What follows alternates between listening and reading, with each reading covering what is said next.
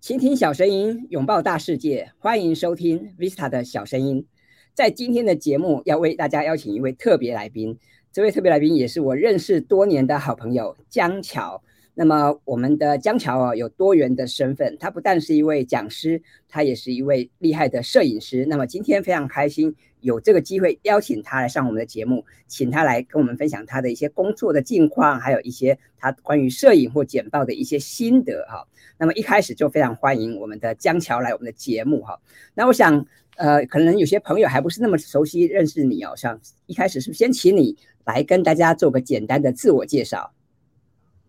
Hello，大家好，我是江乔。那比较多朋友叫我江江啊，在网络上的昵称是江江。那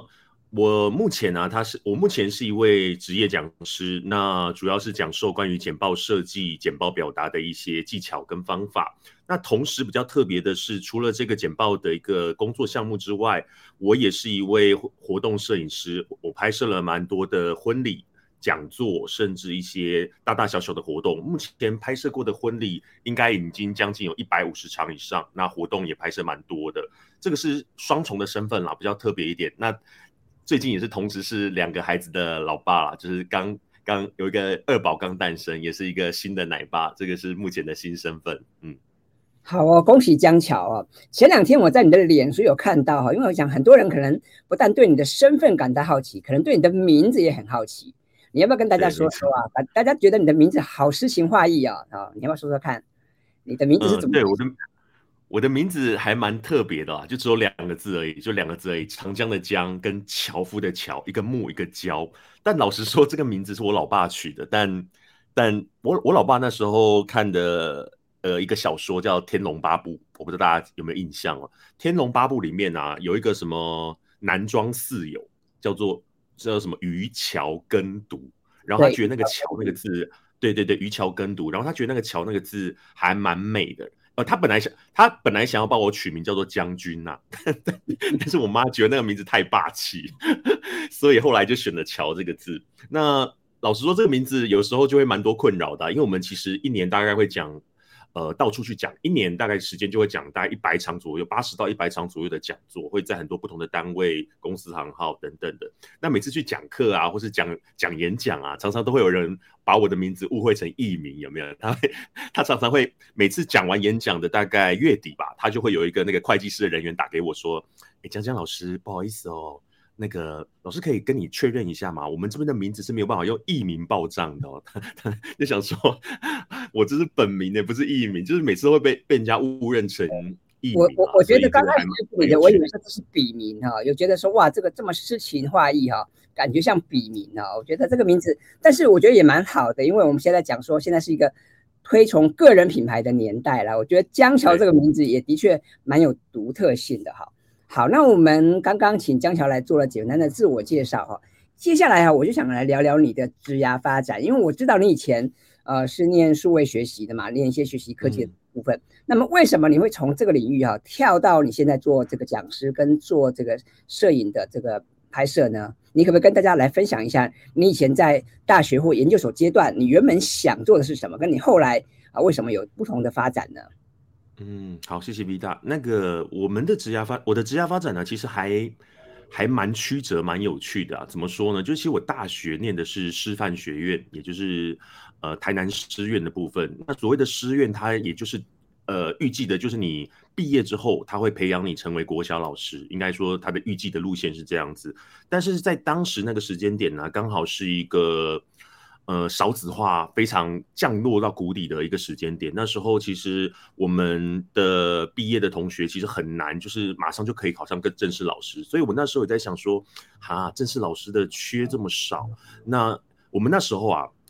不夸张，就是一百个毕业生，大概只有一个能顺利录取正式老师，就是一百分之一，就是一百个只有一个，这么低哈，嗯。对，就是非常低的一个一个状况啊，所以我那时候就开始在想，那除了老师这条路之外，我应该可以怎么样继续把我的职涯可以有一些另外的发展跟延续嘛？有两条路啦，就是一条就是你就是当先当先当一下代课老师，然后就不断的考下去，这是一种方向。就是你如果对于这个是职业的话，那当时我就觉得，嗯，这个好像不是我想要的路，所以我那时候就想说，哎，我另外一方面，其实我对于电脑、对于网络、对于科技这一块特别的着迷，或是有一些也有一些自己的一些，那因为我那时候大学就开始写部落格，然后也非常喜欢玩一些那个呃摄影啊，或是录影的等等的东西，那时候就对这一块，甚至对一些网络科技都还蛮擅长的。我记得那时候。那时候的年代还要写部落格，还要到什么黑米，我不知道那个那个有个什么黑米还是什么放屁哦，F U N P 那种书签网站啊，然后去推，对对对，去推播，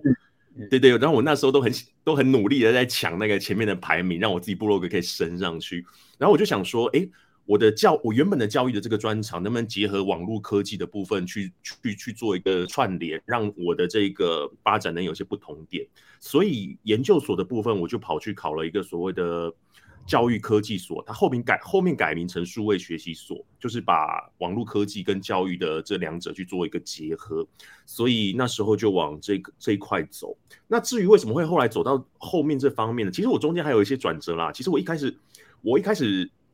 毕业的时候，因为我我妈我的父母很喜欢很希望我能担任。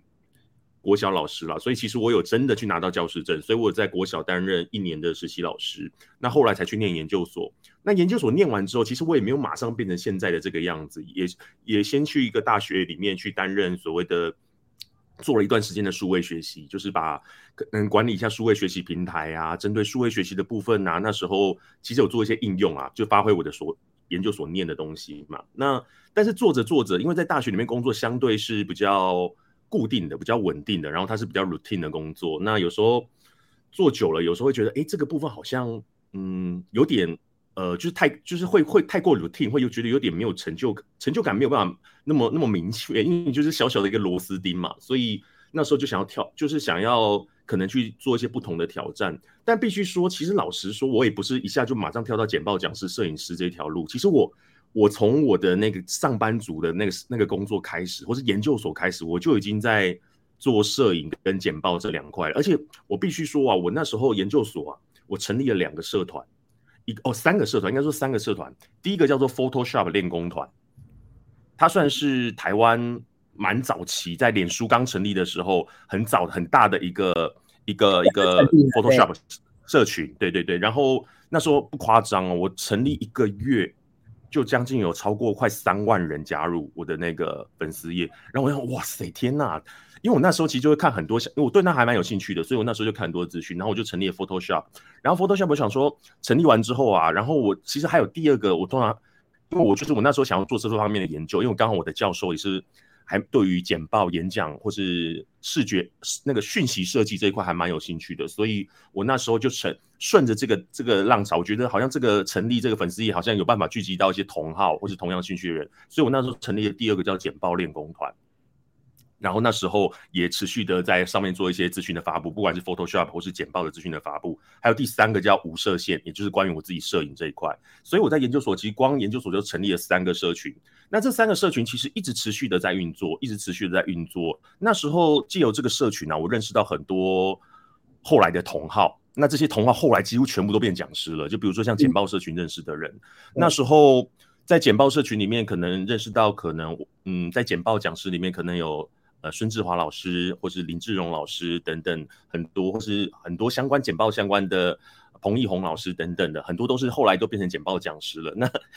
就是跟他们，因为我们那时候会有很多一些线上的交流，或者是实体活动的共同举办。那那时候认识非常多这个圈子的人，然后自己也在里面学习获得许多。所以那时候，那然后摄影的部分其实也是就持续的在拍啦，就是各个主题的拍。那时候因为自己的兴趣还不明嘛，只要。那时候就是我居住的环境，或是我那个居住环境有什么活动，甚至我的朋友有什么样特别的一些，呃，他有一些特别的什么一些专场等等，我都会去拍。那那那时候也是都是先算是一个启蒙的阶段吧。所以其实我觉得很多东西就是你因为你一直持续在做，所以你才有后面那个延伸的一个舞台。那其实我因为上班族当久了，我其实也我那时候只是一开始没有想要马上就是变成讲，我没有我没有其实没有想要变成讲师或者摄影师，那其实算是。后来无心插柳的成果，我那时候只是单纯想要给自己一些不同的挑战，所以我跳出了那个环境。但是那时候我先去有半年的时间吧，我我先去国外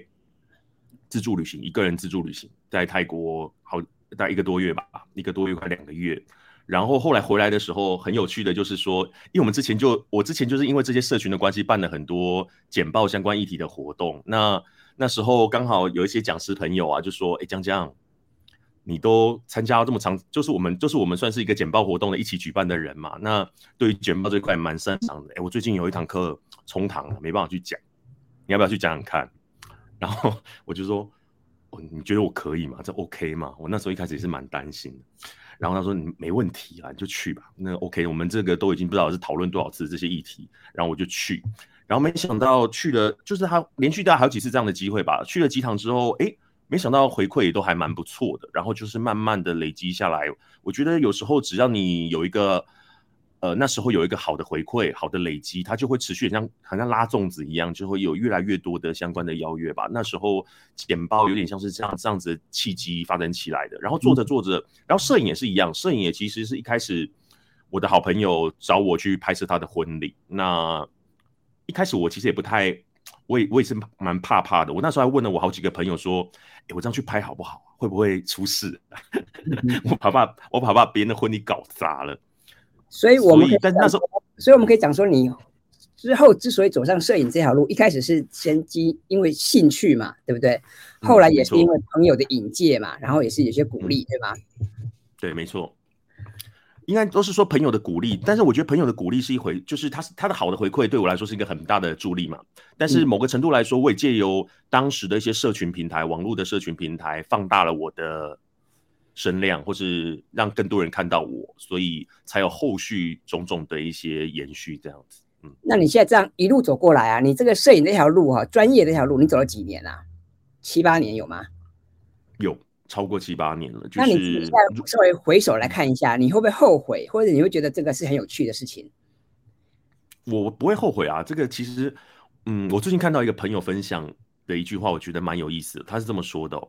如果你对于一个事物或是一件兴趣很有兴趣哦，其他的那些就是你其实就是你人家不要给你钱，你也会去做。那你其实想，你如果这样想的话，你其实不管是一些其他的金钱的获得或者经验上的获得，那些都是就额外的收益了。我觉得是这个样子。嗯，对，对，额外的收益。因为我想，无论是这个制作简报哈，或者是或者是摄影，都是你的这个兴趣跟热情所在嘛，哈，所以。我想说，你应该也不会后悔，对不对？而且，呃，你虽然是这个师范体系出身，你现在也当讲师啊，所以其实某个方面来讲，你还是有专注你在原本的领域，只是说你又额外的哈，在这个摄影这条路上开花结果，我觉得的确是蛮棒的哈。那我想江江的这个发展呢，也值得我们很多的听众朋友做一个参考。很多这个我们的听众朋友啊，在大学时候，也许你念的不见得是你自己喜欢的科系，可能你因为是分数的关系。或者是因为家人朋友的一些建议哈，然后或者是你根本他还没想清楚，所以你去念了一个你不是那么喜欢的科系，但我想没关系啊。我们现在我们强调是一个多元的发展，所以我想今天很高兴可以邀请江江来，一方面我也请他想要现身说法，请他分享一下他自己的故事啊，跟大家来谈一谈他是怎么样从一个师范体系的学生啊，逐渐走上这个专业讲师跟摄影师的这条路啊。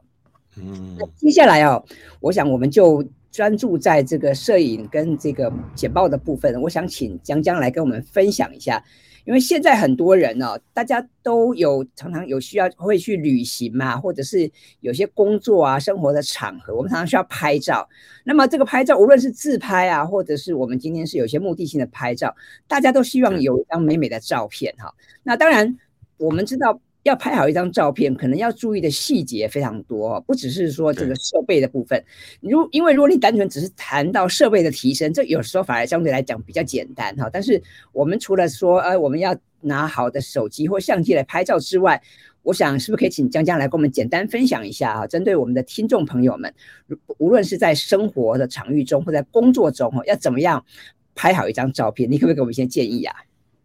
嗯，好，我我觉得现在。Vista 这个问题还蛮有趣的，就是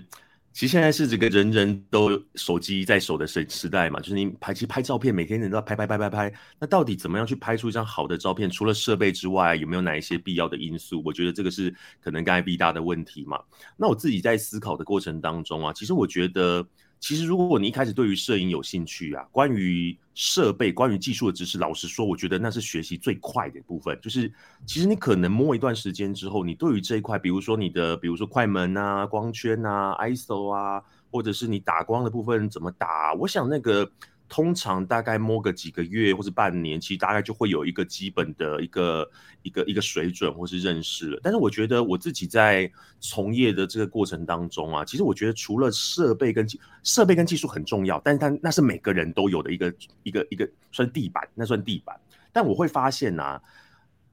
做久了这一行之后啊，我发现其实有时候除了技术之外，我觉得有几个非常重要的因素。第一个就是对于人的关系的。营造吧，或是沟通吧。我觉得有时候，其实你会发现，拍到后来啊，就是用台语讲，V V W 听不听得懂？就是你能不能把 跟人、跟人跟人之间可以按奶和后，就是可以跟他可以关系可以处得很好，我觉得很重要。因为像我们有时候在拍摄一些客户的时候，比如说拍摄一些新人好了，我们跟新人基本上在拍摄那一天，有可能是第一次见面哦，有可能是你现实中的第一次见面。没错，那你要怎么？你要怎么样快速的去跟他建立一定的信任、一定的交流，让他对你一个相信感？不然你你要你要想想看一个情境哦，你想象一下哦，有一个超级大炮在你的面前一直拍你，如果你不常被拍，对啊，你不觉得很有种很不自在？尤其啊，这个尤其这个大喜之日哈，新人要么就是很兴奋，对不对？要么就很紧张啊。所以这个特别又如果又不是公众人物啊，你真的不习惯一直有人一直拍你，对不对？嗯。对啊，所以我刚刚刚刚提到说哈，这个要呃，就是拍照哈，不但是说这个摄影师的摄影功夫要了得哈，你可能也要注意很多的细节嘛，你要照顾大家的情绪，对不对？对对对，甚至甚至我觉得，除了新人的情，呃，就新郎跟新娘的情绪之外，有时候你要怎么样跟，比如说新娘的爸爸妈妈，或者是说阿嬷这些，其实都对他那一天是一个非常重要的人物。你怎么样去跟他交流？怎么样让他觉得很，你可能很开心，可以很很很自在的、很舒服的去参与这场婚礼，然后你可以在旁边，呃，自呃自在的去捕捉记录。我觉得这些的关系都是很重要的。你就是怎么样去跟人相处？所以我觉得有时候。这方面反而是我觉得，除了技术之外，人的相处、人的沟通，甚至有时候啊，我在拍之前，我会先去调查那个人，就像你今天访问我一样，我可能会先做一些功课，比如说他对他的职业是什么，那平常他有什么兴趣，他可能爱好的事情是什么，这样你才有东西可以快速的，也许可以跟他聊天，让他可以建立一定的连接，这样子，我觉得这些都是蛮重要的事情。那另外，我我可能比较少谈到的是，我觉得除了人之外啊。很多功课跟事前的准备很重要，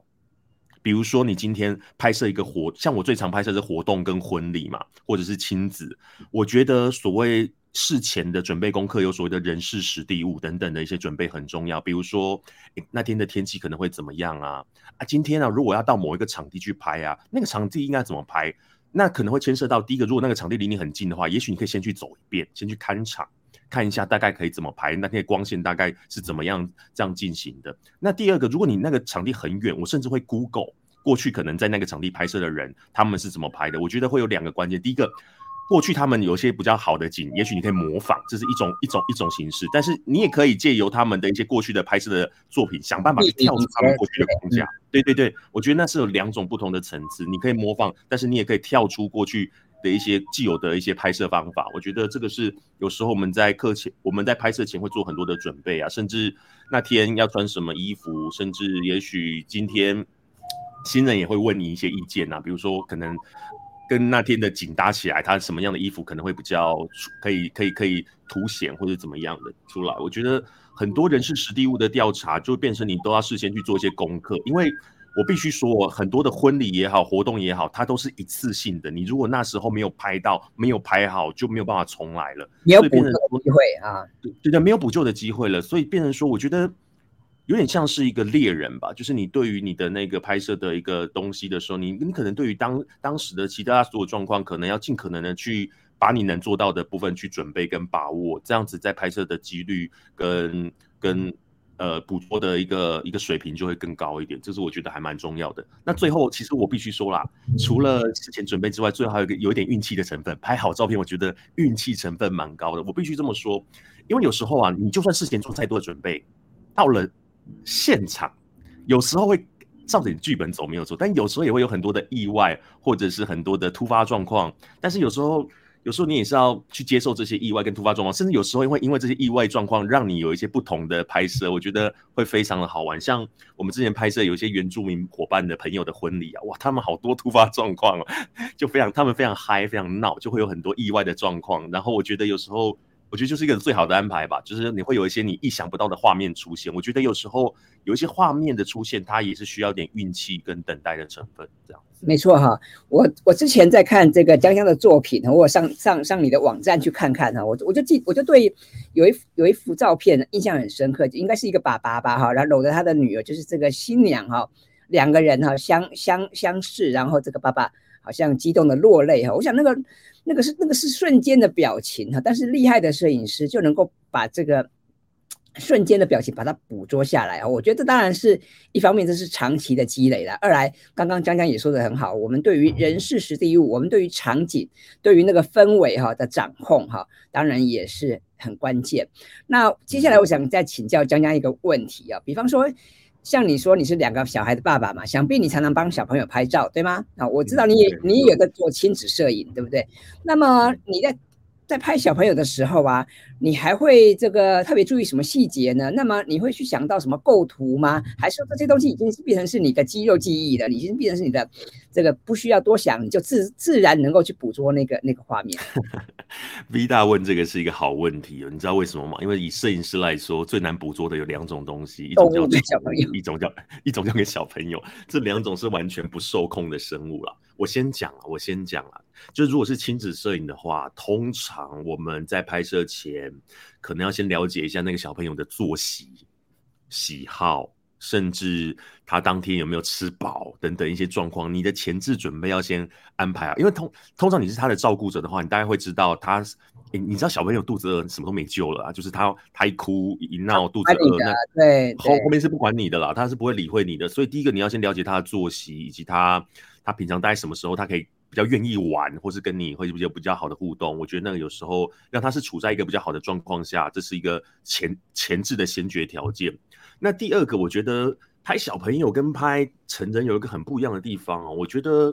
嗯，有时候啊，如果你要拍小朋友的话，我觉得我刚才我刚才做的比喻啊，拍成人的时候是不是比喻成猎人？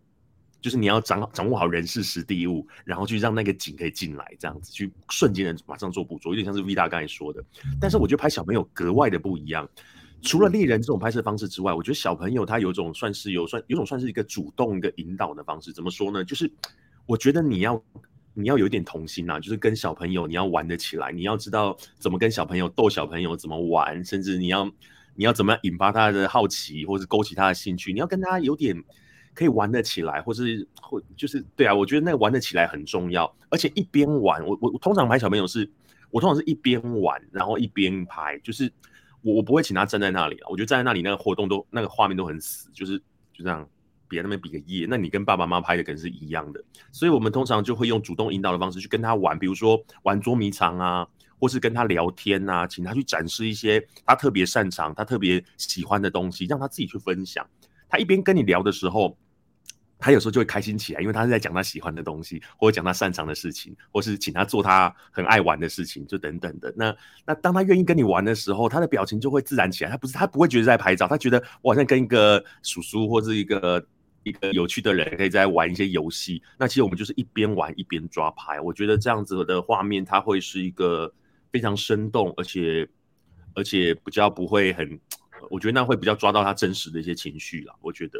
所以我觉得有时候小朋友那个那个，你要你能不能主动跟他玩，主动跟他聊，甚至让他可以跟他建，也是一个建立关系的动作。但是小朋友的建立关系比较不一样，有点像是甚至请他去吃一些好，跟他一起吃一些好吃的东西。我觉得这些都是你跟他可以可以让他轻松的相处，甚至处于在一个比较好玩的状况。我觉得那会拍到很多。很有趣的画面哦，嗯，对，好，谢谢江江的分享。我想有兴趣要从事这个亲子摄影的朋友啊，也可以参考江江的建议哈。那么呃，江江有这个。网物的作品集哈，那我会把这个相关的网址哈放在我们节目的这个资讯栏。那么有兴趣的朋友哈，你可以上去看看江江的一些作品。那我想你也可以从中哈得到一些灵感。那当然上面也会有江江的联络方式。如果你有兴趣想要找江江帮你拍照的话，当然上面也有联络方式哈。那我们在准备今天的这个访谈的时候，我发现一个有趣的这个巧合啊，因为。无论是这个摄影哈，或者是说我们做简报，其实很多时候我们都要抓住哈这个目标受众的注意力嘛哈。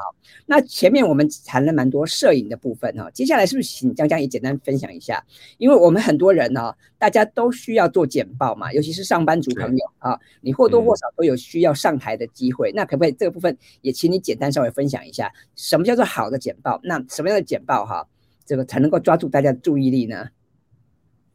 嗯，我觉得啊，好的简报要抓住观众注意力，其实有时候我觉得它跟摄影有很多相同，但是有很多不相同的地方。如果以摄影来说啊，假设今天是摄影，其实很多的部分是有点像是偏向你自我的表达、自我的创作、自我的抒发。但是我必须说，简报它有点像是跟别人沟通的一种形式、媒介或是工具。所以我觉得你今天你的简报要。要吸引或者是吸引对方的注意力，有一个很关键的点是你对于你的观众有多少理解。我我摄影我可能自己拍，如果是拍自己喜欢的东西，我自己拍爽就好了。但是但简报是完全不行的。你到底对你的观众有多少理解？那我觉得如果你要抓住观众的注意力的话，第一个你可能要透过也许问卷或是一些，也许就是简报前的一些访谈。比如说我举个例子好了。我自己是刚才说过，我是教育背景出身的嘛。那比如说，我今天要对一群工程师演讲，老实说，像对工程师这个族群，我可能就完全的不了解。我可能就会在，呃，我做简报前，我可能会找一些我工程师的两三位朋友，然后去喝个咖啡，吃点东西，大家聊一聊。我讲给讲师给他们听，做一个 pretest，试试看，哎，我这样讲他理不理解？他觉得有不有趣，或者他觉得有没有打中他？我觉得这个前测的部分，不管是通过问卷或者实际的访谈，很重要。那今天你对你的读者有越呃观众有越多的理解，你越容易可能去跟他创造连接，引发共鸣，或者是让他可以觉得你东西有趣嘛。那后面，因为其实你会发现不同的族群，这没有什么，我觉得讲那种标准答案呢、都是 bullshit，就是不可能有标准答案。因为你今天对象不同，你有没有发现他勾起他好奇的点就不一样？我想 V 大写文案应该也很有共同的共鸣概念。你今天你的 TA 设定不同，你要勾起他好奇的方式，甚至用语。用语也好，甚至一些呃年轻人，也许可能是用梗图，或者是迷因，或者是什么样的东西，那可能银发族它又是一个不同勾起兴趣的方式。所以回到最根本的部分，反而是你对于你听众的了解，这是我觉得跟摄影有些不太一样的地方。那至于要勾起兴趣，我觉得有时候还是要另外就是你要有你要勾起他的兴趣啊，有时候就是你自己也是要有一些比较 open 的心 open mind 的心吧，就是说有些人会可能因为不太。不太常上台，所以你有时候很紧张，你总是把自己，你因为太害怕了，你会躲在你的笔电后面，躲在你的舞台后面，缩在那里，你不敢跟大家互动，你只是想要把它念完而已。我觉得这样子的方式可能也很难跟观众会引发他们兴趣，所以你有时候有些不管是可能要透过一些互动的设计，也许是你把你原本要讲的东西设计成问题，设计成一个情境，设计成一个游戏。我觉得有时候这些都会更容易的去创造互动、连接跟勾引他的兴趣，因为你不是直接告诉他，你是设计一个方式让他可以参与到你要讲的东西里面来，这个也是会让他的兴趣可以更深的方式。这个蛮多可以讲的啦，不过这个我觉得它本质上是这个样子，所以我觉得就是两块，第一个就是你对于你读者的了解，第二个有些东西啦，你不能直接讲，你要想办法把它变成让观众可以参与的形式，一起加入进来。他才会觉得这个东西是有趣的，因为成年人的学习或是听简报，他不喜欢人家输入一都那个填鸭式把它填满，他希望他是自己参与、自己发现的。我觉得那个是不一样的一个感受了。嗯，好，这边提供给大家做个参考。我我觉得刚刚听了，我我也觉得很有共鸣啊。的确，因为。其实我们现在处在一个资讯爆炸的时代嘛，哈，其实我们现在不缺资讯啊，我们一方面缺好的资讯，另外一方面我们可能缺好的沟通表达的方式。所以刚刚江江提到哈，就是如果我们能够让听众也能够共同参与啊，这可能是一个很好的办法哈。那我知道最近这个江江哈要跟这个林志荣老师啊，小花老师要合办一个简报课程，对不对？叫做什么？花言巧语练简报，对不对？你要不要跟大家分享一下？哈，跟大家讲一下，预告一下这个课程。哦，好的。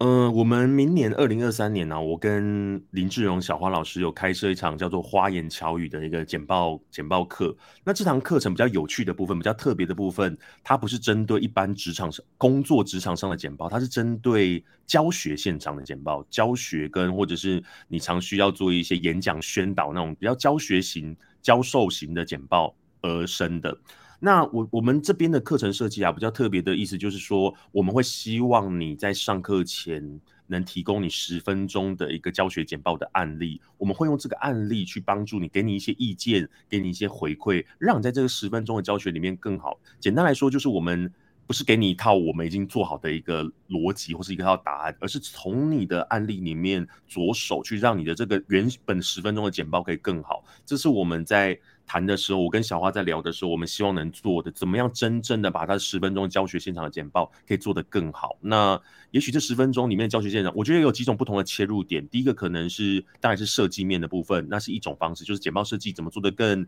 一目了然、更吸睛，这是一块。但另外可能也会牵涉到，比如说。一些内容的建构，就像刚刚 V 大问的问题，怎么样让内容？因为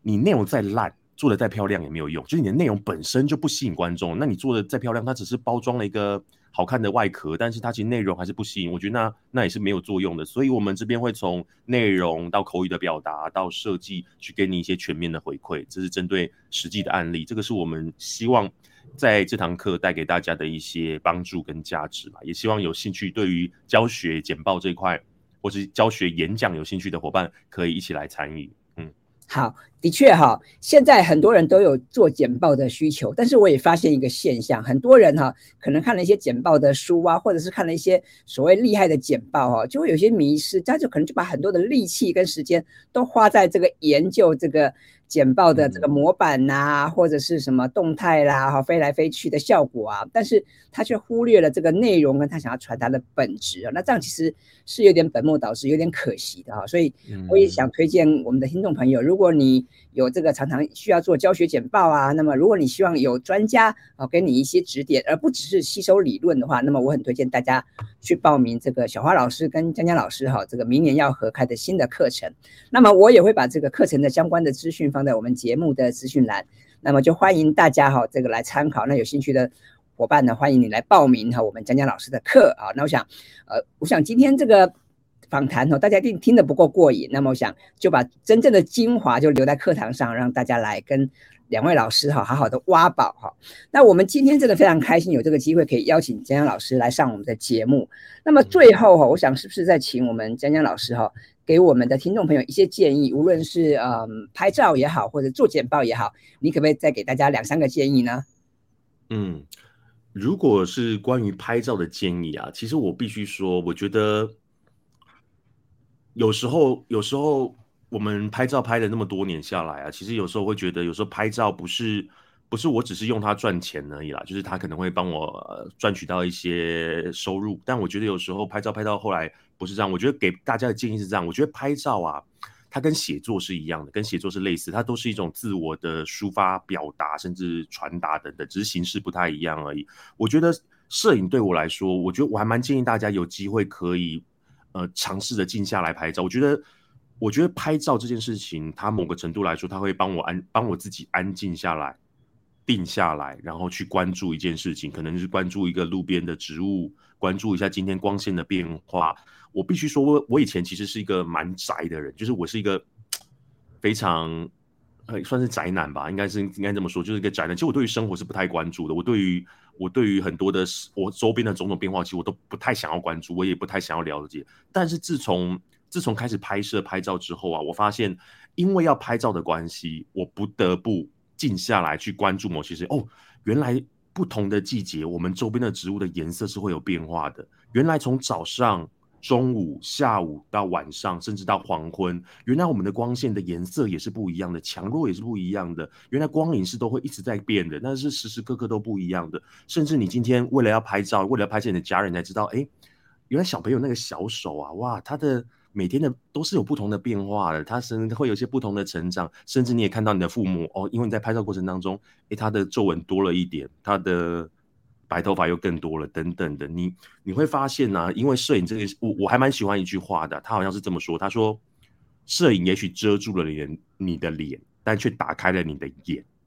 遮住你的脸，却打开你的眼，我觉得有时候。如果有兴趣，对于摄影这一块，或是对于剪报这一块，其实我觉得都是一样。它就是对于你自己以及对于你的周边有更多的好奇、更多的了解，它才会把你这两件事情的传达做得更好。这个是希望给大家的一点回馈跟建议啊，怎么样去哎，借由这两个可能不同的媒介、不同的兴趣，帮助你对于自己、自我也好，呃，对于世界也好，对于外在的环境也好，能有更多元的连接、好奇跟认识。我觉得这个会是，我觉得是这几件事情对我对对我有最大的帮助。嗯。大概是这个样子。好，好，谢谢江江老师的分享哦。我们今天真的非常开心，可以邀请江江来上我们的节目哦，跟大家聊聊他自己的职业发展，还有他对于摄影以及对于简报的一些看法。那我相信，因为像摄影或简报，对我们来讲都是生活中常需要碰触的事物啊。我想今天借由江江老师的分享，我想大家也学到不少东西吧。那么我会在我们的节目的资讯栏把江江老师相关的作品集呀、啊，还有他的课程的这个报名资讯都放在上面。那么欢迎大家去参考。那么也许你可以先上上老师的网站去看一看他的作品，也没有像他说的这么厉害啊，或者去看一下他的这个课程的这些报名资讯啊，去看看他跟小花老师啊。明年要开的新课程到底有什么特色？那么如果你喜欢的话，当然欢迎你去报名哈。那么呃，最后呢，当然如果你喜欢我们 Vista 小声音这个节目的话，也欢迎你哈，这个把这个节目分享给更多的朋友。那当然可以的话，也希望你可以到 Apple Podcast 帮我们打五颗星，因为我们都知道啊，对，因为我们都知道现在哈这个。光是产品好还不够，我们还是要努力的行销宣传哈，所以我们也需要希望透过大家的帮忙，让更多人知道我们的节目，让更多人知道说原来有一群人哦，我们都很喜欢这个哈，一起来学习，一起来成长哦。那么当然我也很希望很快有机会再邀请江江老师再来上我们的节目哈，因为我觉得江江老师非常厉害，应该有很多的才华。那今天只是稍微聊了一下摄影跟简报，我们下次哈还可以聊聊不同的东西，比方数位学习啊，比方现在这个线上。跟线下哈，怎么样融合来学习？这个也是一个有趣的题目。那我们就期待。你是个有趣的切入点。对，我觉得也许下次我们可以再来聊聊这个题目。好，那我们的节目就到这边进入尾声了。那非常感谢各位的收听，我们下次再见喽，拜拜，拜拜，拜拜。